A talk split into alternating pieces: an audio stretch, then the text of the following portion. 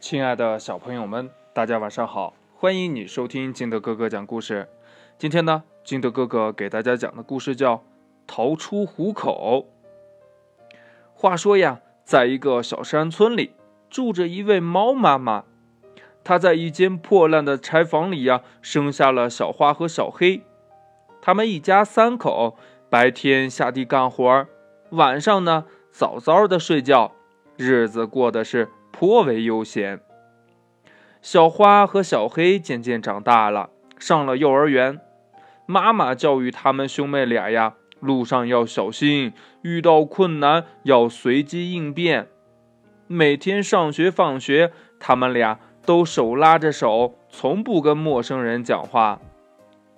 这有一天呢，小黑发高烧了，在家里边休息。小花呢，独自一个人去上学。在放学的路上，狐狸大婶呢从树丛中窜了出来，拦住了小花的去路，流着泪对小花说：“呀，小黑上午死了，我们都很难过呀，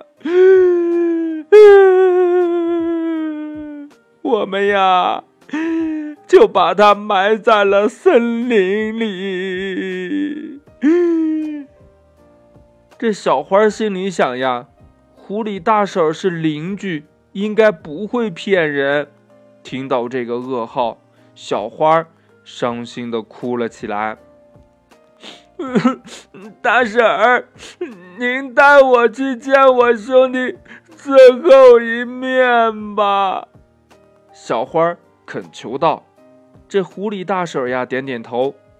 狐狸大婶呢，带着小花进了森林，并把小花卖给了小老虎当老婆。老虎一家轮流看守，不让小花离开半步。小花知道上当受骗了，可又没有什么办法可以逃出去，整天呢以泪洗面。就在他心灰意冷的时候。他想起了妈妈的话：“遇到困难要随机应变。”嗯，只有大家放松警惕，我才有机会逃出去。他自言自语道：“呀，接下来的日子，他装着顺从的样子，目的呀是让老虎一家人放松警惕，找机会逃走。”就在这大年三十儿呀。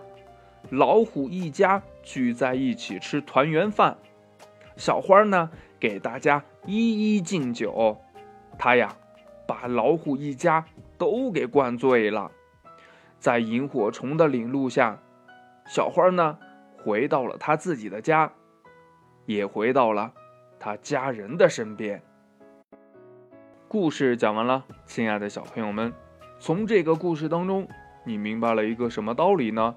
快把你想到的跟你的爸爸妈妈，还有你的好朋友相互交流一下吧。